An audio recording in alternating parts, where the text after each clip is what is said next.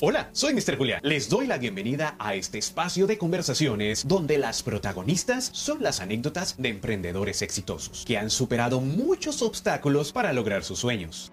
Ah, caray.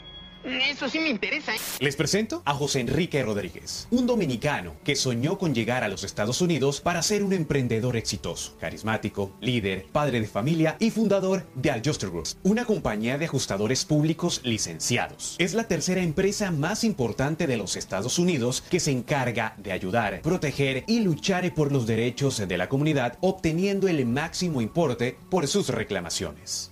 Este episodio llega gracias a Divat Joyas Estilo, moda y elegancia. 321-805-2619. 305-747-9191. Si es Home Steam, tus agentes de bienes raíces. 407-497-9948. La manera más segura de invertir en tu futuro. Abrimos este espacio con José Enrique Rodríguez de República Dominicana para el mundo entero, aquí en Orlando, Florida. ¿Cómo está? Bienvenido a este primer capítulo. Gracias, gracias, gracias por la oportunidad para ser el primero de, de, tu, de tu serie. Bueno, aquí vamos a hablarle y le vamos a contar a la gente qué tan fácil es llegar al éxito. Me decía un amigo que ya falleció, el éxito se consigue con pequeñas cuotas de sacrificio. ¿Qué tanto estás dispuesto tú a pagar? Entonces mi pregunta, ¿Ha pagado usted mucho para llegar al éxito? Bastante caro. Pero hay algo que no, no lo he dado todavía porque me quedo con él, que es la confianza en mí mismo. ¿En algún momento usted ha sentido que esa confianza disminuye? No, nunca. Podemos decir que el secreto del éxito suyo radica es en la confianza que usted tiene en usted mismo. En ese sentido propio, que, que me dice a mí desde adentro, tírate, que allá llego. Pero para todo el mundo el éxito es diferente. ¿Cuál es el significado del éxito para usted? Bueno, ahora mismo estamos celebrando el tamaño que tenemos en la compañía, bastante grande. Eh, ya somos dueños de medio bloque en una ciudad pequeñita, donde nosotros aquí nos vemos grandes porque no es tan grande la ciudad. Y se ha, se ha hecho un legado para la familia, para los hijos y para los hijos de los que vienen. ¿Se siente exitoso o aún cree que le hace falta algo más? Me falta más, me falta más, porque todavía me siento nuevecito, no tengo planes de retiro. Para muchas personas dicen que el objetivo en la vida es tener dinero. Pero cuando uno ya logra cierta comodidad económica, ¿el dinero pasa a un segundo lado? ¿O no? ¿O sigue siendo importante? Mira, esa pregunta una vez me, me, la hizo un amigo mío. dijo, ¿con cuánto tú eres rico? Y yo le digo, depende de la edad que tú quieres que yo me transporte. Porque cuando yo tenía 7 años, para mí era rico, el vecino tenía una bicicleta. A los 12 años, el vecino que tenía un carro era rico. O sea, depende del momento, depende de la riqueza. Entonces, ya que habla de los siete años, yo quiero devolverme en el tiempo y ubicarme en esa infancia suya. ¿Qué recuerdo feliz tiene usted? Muchísimo. Muchísimo. Nosotros nacimos, por lo menos tres de, de, mis hermanos nacimos en el barrio más pobre que había en mi ciudad, que se llama Elegido. Ahora un barrio más pobre que ese barrio, pero cuando nacimos era ya la, meca de la pobreza. Eh, yo me acuerdo una vez, yo tenía como siete años y andaba limpiando zapatos con una caja de limpiabotas y yo me vi en un avión. Había un solo avión que viajaba a Puerto Rico, que era de un señor que se llamaba Poppy Bermúdez, el dueño de, de Ron Bermúdez. Y yo me vi ahí, yo sé que yo me monté en ese avión, yo me vi en el futuro ahí. Y yo llegué llorando a mi casa. Le dije, mamá, yo me vi en el avión, me vi en el avión. Y mamá dice, mijo, ¿cómo tú te viste en el avión si aquí nadie, nadie, nadie viaja? Y yo me vi en ese avión y yo me monté en ese avión una semana antes de que cerraran esa aerolínea. Wow, definitivamente Dios a uno le va mostrando a través de premoniciones todo el futuro. Y esto está demostrado, señores, así que uno tiene que hacerle caso a esa intuición. La felicidad está adentro, hay que encontrarla. ¿Y le fue difícil encontrarla? No, siempre ha vivido conmigo. ¿Qué recuerda de sus papás? Mi papá, mi papá murió hace como seis años, mi mamá está viva, gracias a Dios. Mi papá fue un hombre muy trabajador, muy bueno, buen amigo, muy amable. Él le encantaba disfrutar la vida, le encantaba la música. Nosotros amamos la música por él, porque el poco tiempo que teníamos, o la pasábamos jugando y no, oyendo música. Y todo lo que tengo de mi familia son simplemente cosas buenas. Mi mamá, un amor. ¿Qué enseñanza le dejó su papá que le gustaría o le inculque a sus hijos para que ellos le enseñen a sus hijos y así sucesivamente? Mira, mi padre fue un hombre que lo dio todo por nosotros. todo, trabajaba para nosotros. Era muy difícil para él, siendo un empleado, un empleado de una compañía que era la fábrica de cigarrillos de República Dominicana. Me empezó desde limpiar el piso hasta terminar siendo un mecánico. Por eso está esa bicicleta ahí. Esa bicicleta, donde quiera que yo voy, la llevo conmigo. Porque esto fue lo máximo que mi papá pudo tener, una bicicleta en su vida. Papá no pudo comprar un carro, no pudo comprar una casa como la que tenemos. Nosotros vivimos muy bien ahora. Eh, ha sido un momento diferente, hemos puesto esfuerzos diferentes, hemos tenido di- eh, oportunidades diferentes, pero ese fue lo que él alcanzó, una bicicleta. Y yo quiero que mis hijos sepan que esa bicicleta fue lo de él y nosotros ahora mismo vivimos más cómodos. Ellos creen que vivir cómodo como vivimos ahora es lo normal.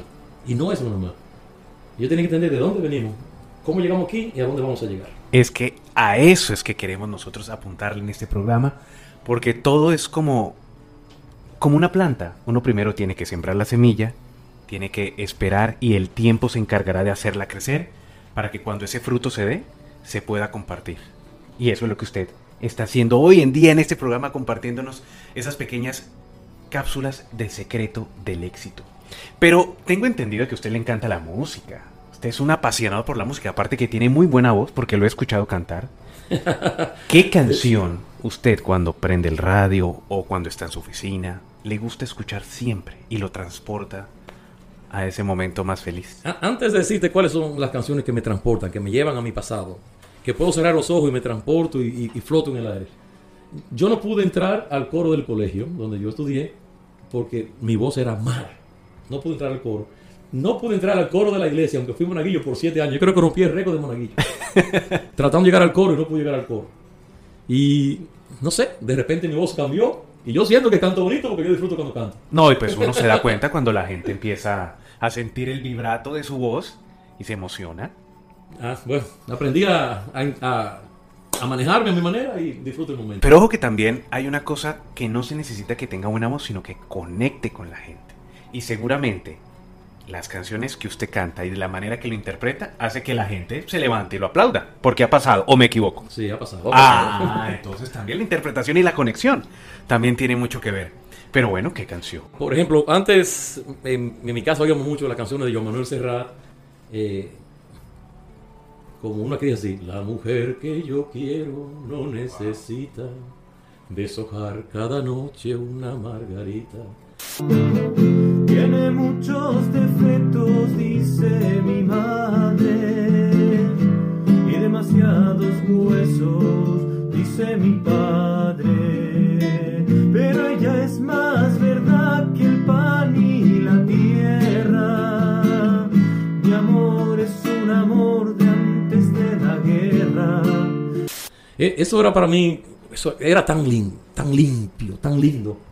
Ahora, Joan Manuel Serrat para mí era inalcanzable. Según hemos ido progresando económicamente, ahora mismo yo me he dado el lujo de visitarlo. Fuimos a Puerto Rico, fui con mi hermana a visitarlo. Eh, ahora mismo acabamos de, de visitar a su última gira aquí en Miami. Y lo que era inalcanzable ya para nosotros se nos hace fácil. Y entonces poder transportarnos a ese momento así y verlo en vivo, eso no tiene precio. Es decir, que él siempre fue su referente en la vida. Sí, en, en la música, Joan Manuel Serrat y Leo Fabio. Uy, ese argentino, por favor. Sí, Leo Fabio, eh, mi hermano se embelezaba oyendo esa música. Cuando él, él era un teenager, yo un jovencito, mozuelo de 7, 8 años. Y me crié con esa música y me quedé con ella. La adapté. Es tanto así que mis hijos ya la oyen y podemos compartir. Porque es nuestra. Eso es un legado que nosotros, los de la generación de los 80, 90, le agradecemos mucho a los papás. Porque yo recuerdo también que mi mamá me ponía a limpiar la mesa, a ayudarle en los quehaceres del hogar, escuchando Leodán, escuchando Pimpinela, escuchando Leonardo Fabio, escuchando toda esa música romántica que hoy en día los jóvenes, es música para planchar. Ese es el género. Ah, es música para planchar. Pero cuando uno empieza a analizar la letra, uno se da cuenta del sentimiento y lo que está plasmado en esa letra. Y porque estoy seguro que podemos hacerle una entrevista en 20 años, no creo que alguien diga, ay, ¿cómo me erizaban las canciones de Bad Bunny? ¿Cómo me erizaban las canciones de Anuel? Nah, esas canciones dejan un legado, como lo que estamos nosotros hablando el día de hoy. Hablamos de que en la música, Manuel Serrat era un referente, pero su referente como emprendedor, ¿quién era?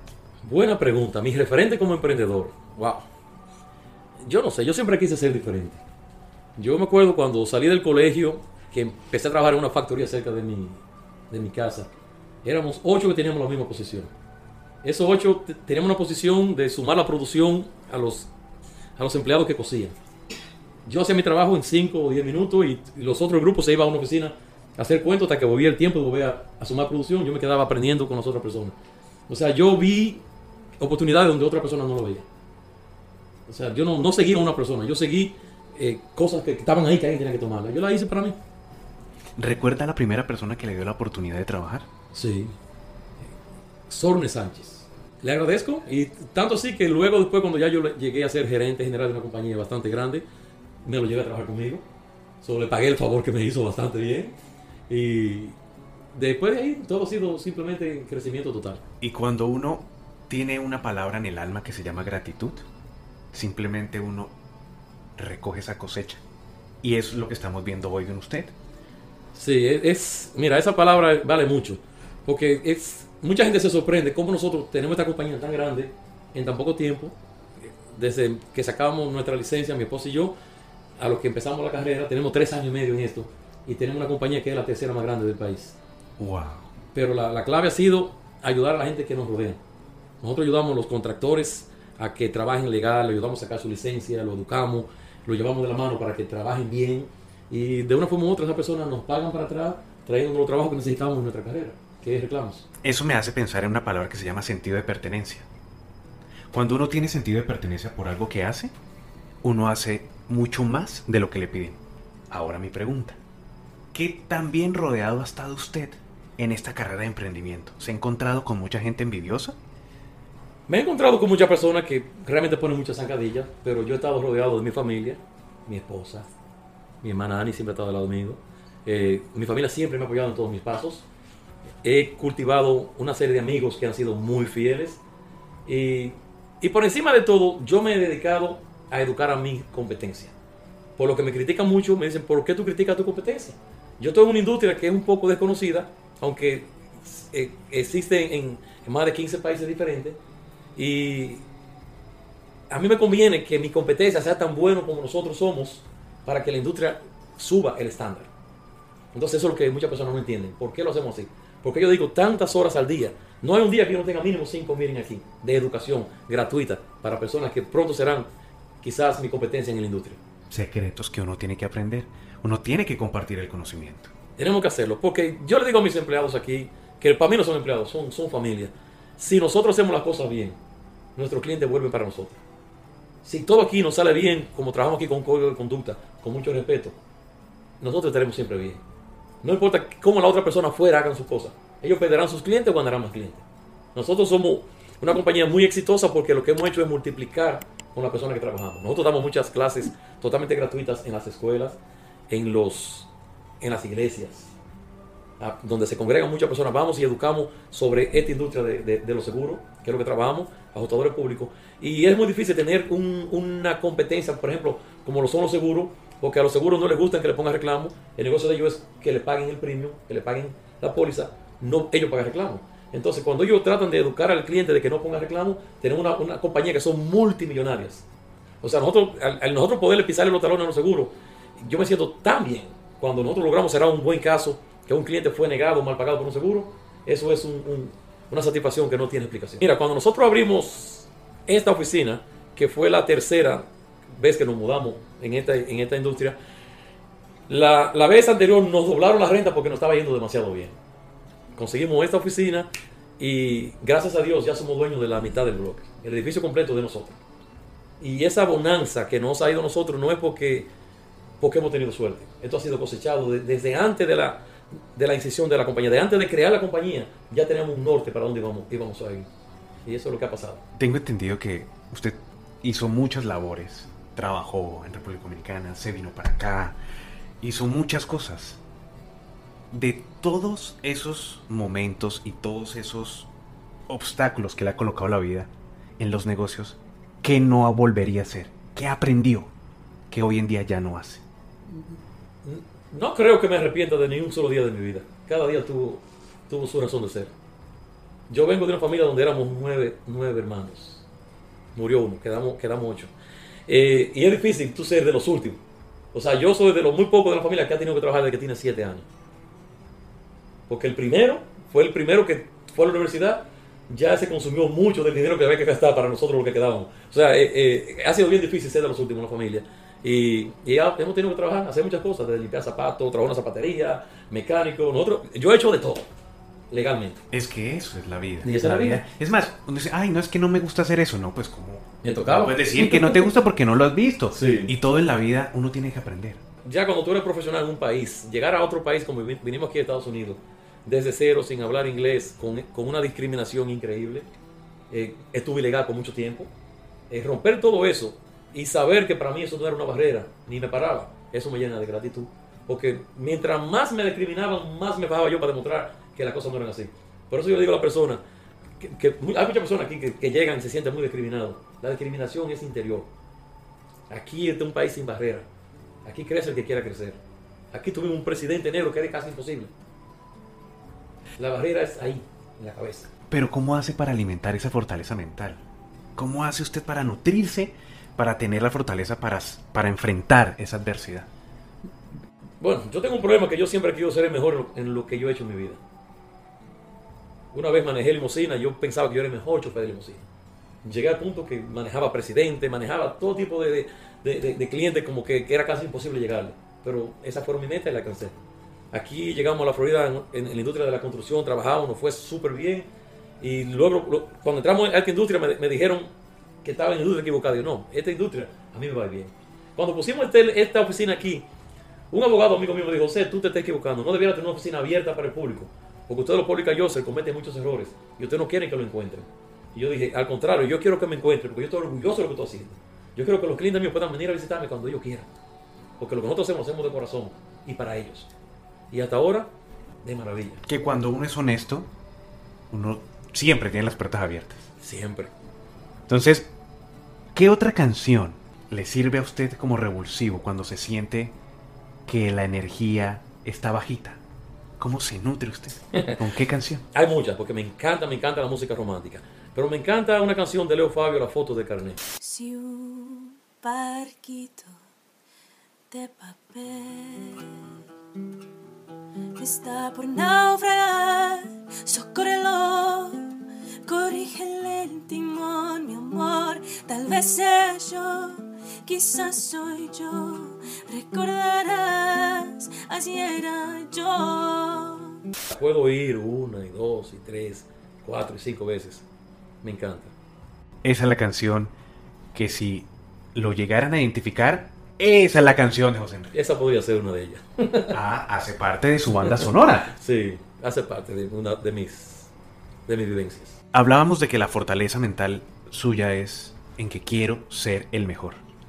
¿No le ha traído problemas? No, porque mi competencia es conmigo mismo.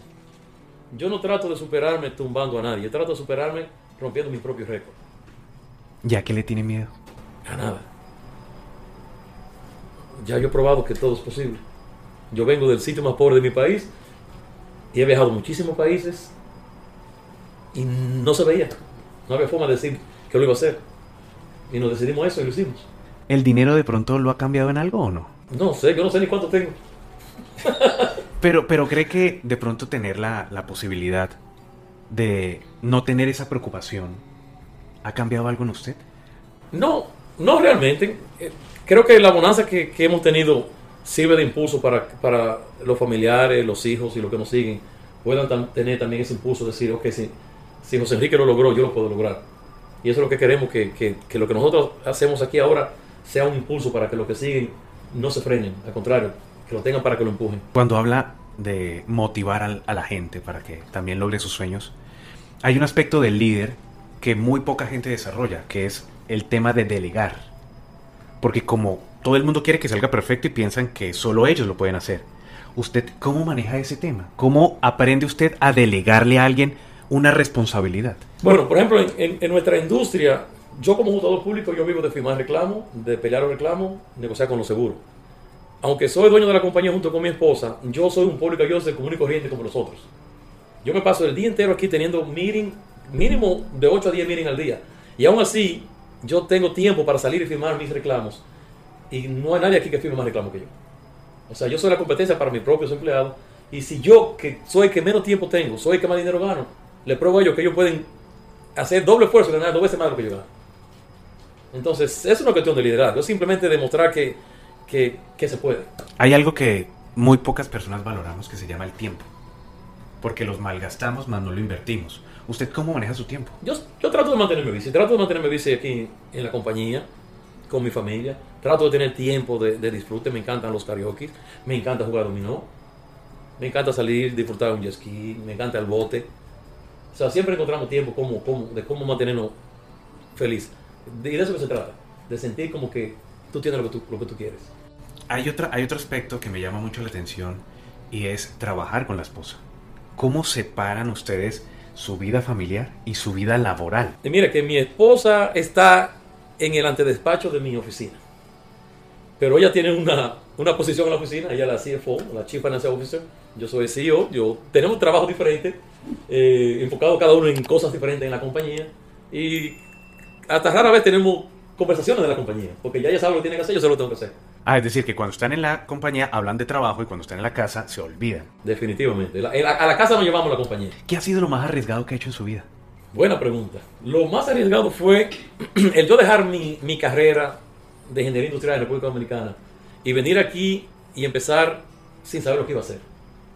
Porque me acuerdo cuando, cuando Bill Clinton firmó el NAFTA, el Tratado de Libre Comercio, Canadá, México, Estados Unidos, eh, el, quien, quien fue mi jefe de una compañía que yo era gerente me dijo, si se firma ese tratado, nos jodimos todo. Y yo le dije, te jodiste tú. Porque si esto se aquí se descojona, yo me voy a otro país y empiezo de nuevo en otro país. Así que yo decidí, eh, si voy a empezar de nuevo, prefiero ir a probar nuevas aguas. Y vine y me ha ido de maravilla. No me arrepiento. Entonces lo más arriesgado fue romper ese miedo y esa barrera de coger su maleta, venir a este país con mente abierta decir, aquí estoy, Dios, tengo mis manos para hacer tu voluntad. Sí, fue muy difícil porque mi, mi niño mayor para ese entonces tenía dos años de edad. Eh, mi familia sabía que si venía y me quedaba no sabía en qué tiempo iba a poder verlo. Fue tanto así que tuve que esperar 10 años para volver a- y visitar a mi país de nuevo. Y fue costoso, pero ha valido la pena. ¿Cuánto tiempo duró sin ver a su hijo? 10 años. 10 años sin ver a su hijo. Únicamente por teléfono. Porque en la época no, no había la posibilidad que hay ahora, que videollamada y que Zoom y todo eso. Sí, ha sido mucho sacrificio. Espero que algún día lo entiendan. Cuando usted tomó ese avión para ir allá a su país después de 10 años, ¿recuerda esa sensación? ¿Recuerda cómo, cómo se sentía usted después de haber dejado su carrera a un país desconocido, con una cultura diferente, haberlo logrado, haberlo conseguido y llegar con esa bandera diciendo, lo logré, no me quedo grande? Sí. Cuénteme esa experiencia. Definitivamente fue una, una tremenda experiencia porque eh, realmente a muchas, a muchas personas se le hace fácil conseguir lo que nosotros decimos que es la residencia. A mí se me hizo bien difícil. Eh, pero la logramos y definitivamente. Y gracias a Dios ya toda la familia de nosotros, mamá, mis hermanos, todos, todos, todos ya son residentes, ciudadanos americanos. Nos ha ido bastante bien. Es decir, que usted fue la primera persona que vino aquí abrirle la puerta al resto. No, eh, fui el tercero. Cuando usted na- analiza las nuevas generaciones de emprendedores, ¿cree que el mundo va a estar en buenas manos de aquí a 50, 60 años? ¿O cree que hay que ajustar algunas cosas? Bueno, aquí hay un problema de, de comunicación grandísimo. Porque el problema es que muchas personas en, en- en la televisión, en el internet, se venden como, o se venden como emprendedores o se venden como, como motivadores. Y son personas que no han hecho nada para ellos mismos y quieren ser la- el ejemplo de, de las personas que los siguen a ellos. Eso es un problema que tenemos, que hay que crear conciencia de saber a quién usted sigue en su vida. Porque hay muchos gatos entre macutos ahora mismo. Es decir, aprenda a elegir los mentores. Sí, hay que aprender a elegir a quién usted sigue. ¿Cómo le gustaría a usted que lo recordaran? No, yo solamente quiero que me recuerden, que recuerden como un hombre de familia, un buen padre, un buen amigo, un buen hijo, un buen hermano. ¿Está preparado usted para retirarse de su trabajo y decir, ya, no quiero trabajar más, quiero dedicarme a mí? ¿Lo ha pensado o aún no? No, porque ya yo no trabajo, yo disfruto de lo que yo hago. Para mí mi trabajo es como un deporte. No te imaginas cuánto yo disfruto cada vez que cerramos un caso aquí con un seguro. Para mí eso es como si yo estuviera diciendo Capicó en un dominó. ¿Cómo se imagina usted los últimos días de su vida? No, no, yo creo que estaría haciendo lo que estamos haciendo ahora. Viajamos constantemente, disfrutamos mucho en familia. Eh, eso es lo que me gusta. No me imagino yo mudarme en un campo solo, aburrido, eh, oyendo simplemente los pajaritos. Me No gusta- se me- imagina. Me gusta la vida así, eh, entre amigos, entre familiares, Estar siempre activo. siempre activo. ¿Qué le podemos aconsejar a esa persona que nos está viendo para que los sueños que quizás piense que no los pueda lograr, que sí? Es que no hay, no hay limitación, la limitación está ahí, en la cabeza. Tiene que soltarse, tiene que aprender a confiar en sí mismo. La pobreza es un estado mental. Muchas personas piensan que estamos sentenciados a ser pobres. No existe la pobreza si usted dice que usted va a llegar y va a alcanzar lo que usted quiera. Usted, si- la cosa está tan mala, compre limones, haga limonada. Hay tantas cosas que se pueden hacer hasta llegar a, a lo que usted quiere. Muchas cosas van a requerir mucho tiempo, otras cosas van a requerir mucho esfuerzo, pero nada se va a ocurrir si usted no toma una acción. Una inacción no va a crear una acción. Usted tiene simplemente tome acción en tu vida. Decida hacer lo que usted soñó, lo que usted quiere, pelee por eso. Sea posesivo por lo que usted quiere. No sea posesivo en el amor. Porque si usted tiene una pareja, usted la quiere, déle su libertad. Para mí ha sido un placer, José Enrique, haber compartido este espacio con usted, haber aprendido un poquito más de usted y decirle a todos los que nos están viendo que todo en la vida es posible. Este episodio llega gracias a Divat Joyas, estilo, moda y elegancia. 321-805-2619. 305-747-9191. Si es Home Steam, tus agentes de bienes raíces. 407-497-9948. La manera más segura de invertir en tu futuro.